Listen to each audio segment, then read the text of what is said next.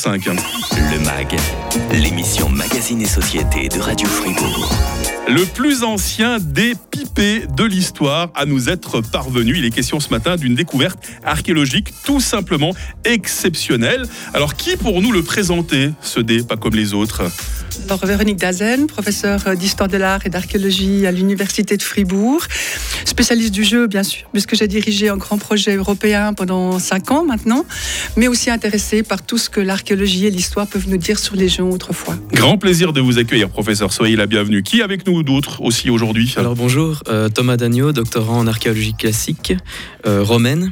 Mmh. Et donc je suis arrivé dans le projet de Véronique Dassen euh, en essayant d'étudier les objets ludiques de Gaulle romaine. Et puis également avec nous ce matin, sinon le plateau serait pas complet, la patronne des cafés scientifiques. Bonjour Farida Kali. Bonjour Mike. Parce que c'est vous qui avez fait venir nos invités, je vous en remercie. Puis un café scientifique euh, ce soir, ce sera quoi la thématique? Oui, alors un sujet un peu moins, euh, un peu moins ludique. En mmh. l'occurrence, nous parlerons de la, des circonstances actuelles en Russie, Ukraine. On remontera un peu dans l'histoire et puis on essaiera d'esquisser quelques perspectives d'avenir. Merci à nos invités d'être avec nous ce matin. Découverte archéologique passionnante, le plus ancien des pipés de l'histoire. On en parle après l'info de 8h30 sur Radio Fribourg. Le grand matin. Avec Mike. Moins 20. Le MAG, l'émission Magazine et Société de Radio Fribourg. Avec les cafés scientifiques de l'Université de Fribourg, échanges et discussions, unifr.ch slash café. Vous aimez les jeux de société, mais vous n'aimez pas trop jouer au Monopoly avec votre jeune neveu, car il n'arrête pas de tricher. Mais quel manque d'éducation, hein, quand même, chez les enfants du troisième millénaire, seriez-vous tenté de dire? Eh ben, Vous serez surpris, les amis, d'apprendre que tricher au jeu, ce n'est pas vraiment nouveau. La preuve avec le plus ancien des pipés à nous être parvenu. On en parle ce matin sur Radio Fribourg avec Véronique Dazan. Elle est professeure d'histoire de l'art et d'archéologie, spécialiste des jeux de l'Antiquité.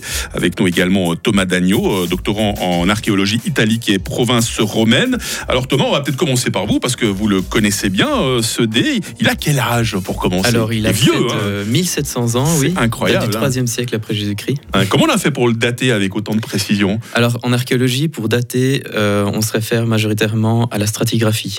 Euh, c'est quoi alors concrètement? Alors la stratigraphie, c'est en gros, on retrouve une couche et en fonction du matériel, ce qu'on appelle le matériel datant, on date les objets qui sont dans cette couche. Le matériel datant, c'est les monnaies, la céramique, euh, etc. La technologie du troisième millénaire euh, au service de l'archéologie, c'est grisant ça quand même. Hein.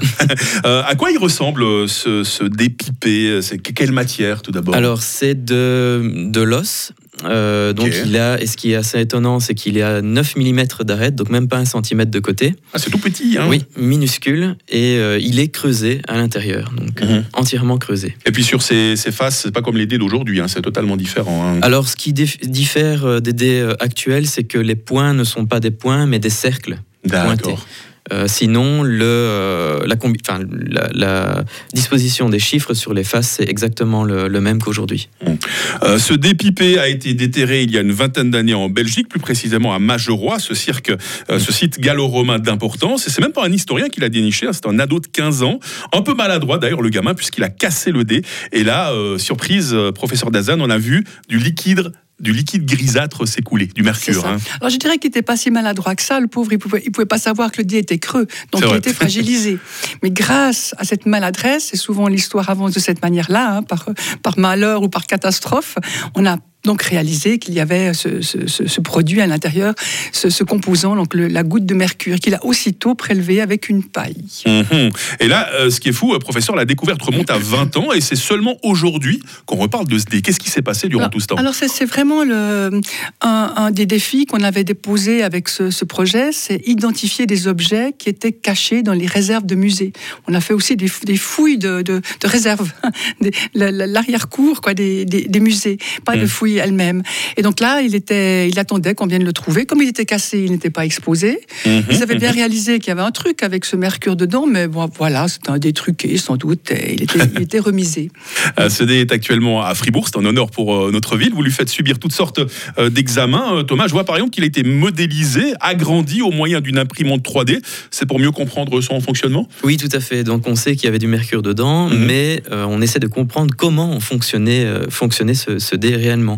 Donc ce qu'on a fait, c'est qu'on a fait une tomographie, donc une sorte de scanner mais en 3D mhm. euh, de l'intérieur du dé pour voir les traces d'outils, donc pour voir comment il était fabriqué, avec quel outil et euh, exactement comment il était creusé à l'intérieur pour comprendre comment circulait le mercure euh, dedans. Il y avait des, artisans qui fabriquaient justement à l'époque ce, genre d'objet? Alors, euh, pour ce genre d'objet, donc les dés étaient fabriqués par des artisans tabletiers euh, qu'on retrouvait dans toutes les villes. Mais pour ce, ce genre d'objet qui était finement creusé à partir de points de 2 mm hein, pour le mhm. creuser, je pense, et je pense que Véronique est d'accord avec moi, que c'était des artisans orfèvres. Mhm. Vraiment, il y avait de l'habileté, c'est des artistes, on peut le dire. Extraordinaire, oui, tout à fait. Et puis, ce qui est intéressant aussi, c'est que le mercure est un, est un produit qui est aussi utilisé par les orfèvres, les orpailleurs. Mhm ça permet de collecter l'or, enfin c'est contigu. Et en tous les cas, les outils utilisés sont minuscules. Donc c'est aussi des, outils de graveur, de, de, gemmes, enfin voilà. Quand vous avez découvert ce, mercure dans ce dé, on a tout de suite compris pourquoi il y avait du mercure dedans Pas du tout, c'est pour ça qu'il a été mis de côté. La petite boîte de mercure a été mise dans une petite boîte de film. Euh, c'est quand alors qu'on a compris qu'il choisissait qu'il s'agissait d'un dépipé alors? Grâce à Thomas. Alors, euh, bah, sur le terrain, quand ils l'ont trouvé il y a 20 ans, ils se doutaient que c'était un, un dé pipé, mais euh, c'est quand on a retrouvé en parallèle des dés pipés au, plomb qu'on s'est rendu mhm. compte que le mercure, en fait, a euh, la même densité que le plomb, sauf qu'il est liquide. D'accord. donc, ce qui permet au mercure de voyager dans l'entièreté du dé et de piper n'importe quelle face le dépipé le plus ancien de l'histoire à nous être parvenu. Elle, est fascinante, vous êtes d'accord, hein, les amis, cette découverte. On va continuer à en parler dans la suite du MAG. On sait qu'il est à Fribourg. Le dé, vous avez certainement envie d'aller le voir. Ce sera possible prochainement. On aura l'occasion de, vous en parler. À quoi euh, servait ce dé? Ça aussi, on va en parler tout à l'heure. Et puis, euh, coup d'œil euh, également au café scientifique de ce soir avec Farida Kali, hein, qui est la patronne des cafés scientifiques. Elle nous en parle avant la fin de cette émission.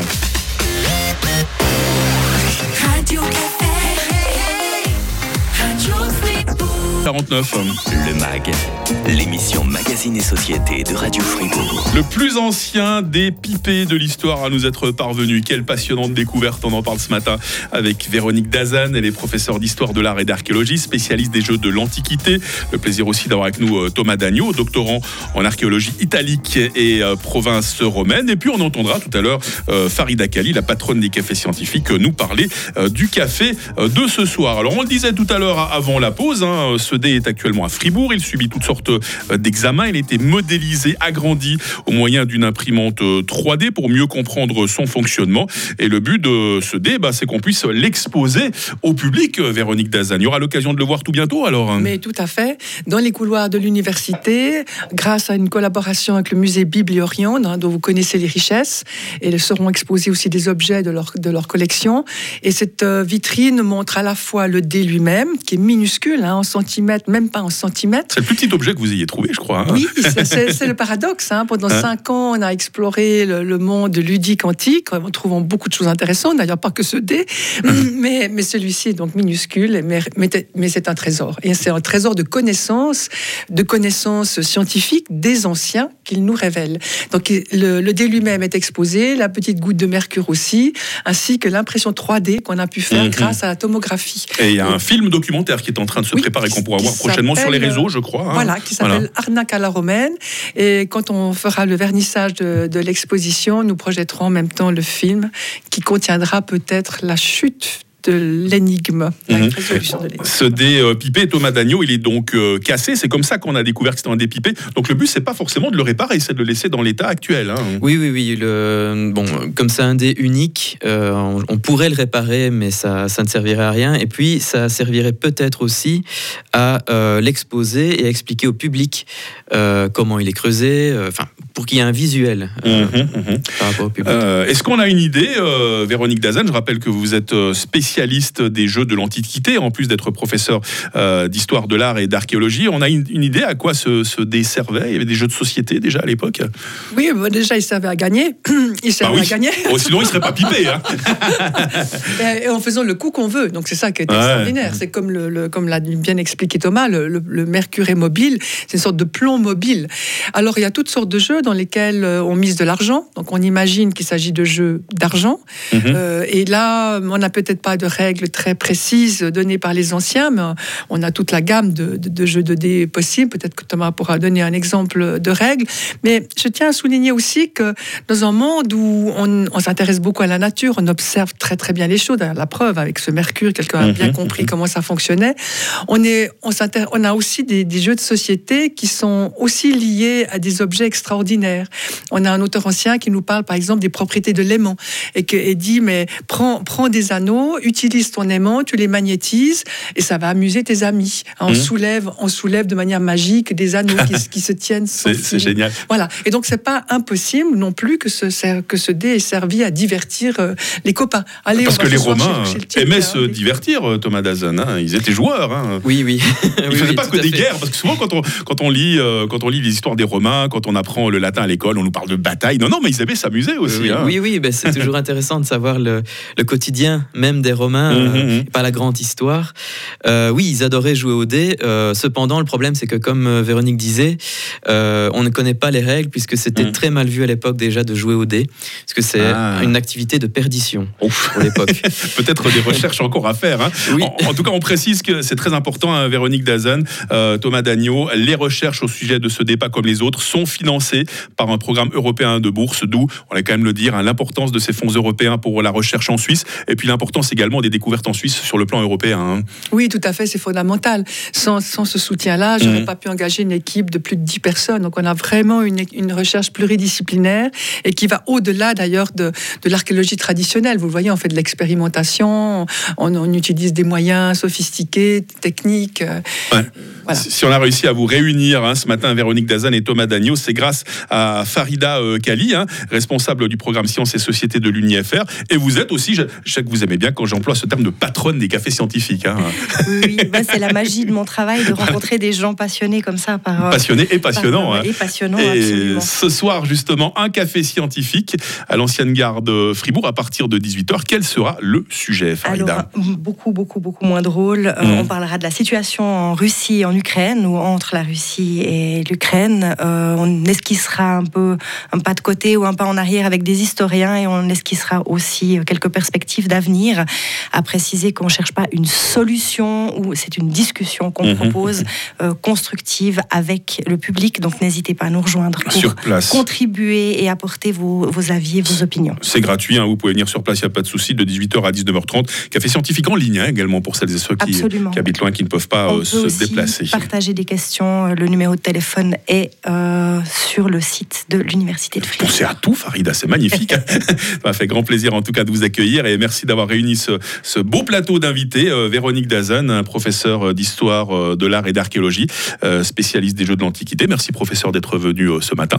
Merci à vous. souhaite encore de très très très belles recherches. Je vous souhaite aussi de bonnes découvertes. Hein, Thomas Dagneau, merci d'être venu. Merci à vous. Vous êtes doctorant en archéologie italique et province romaine. Demain dans le MAC, vous entendrez comment être bénévole, ça enrichit le cœur, et ça c'est tellement important aussi. Je serai avec Florian Mottier, il est coordinateur général de bénévolat Fribourg. Le MAG en tout temps avec nos podcasts hein, sur radiofr.ch à 9h, ça va être le retour de l'info.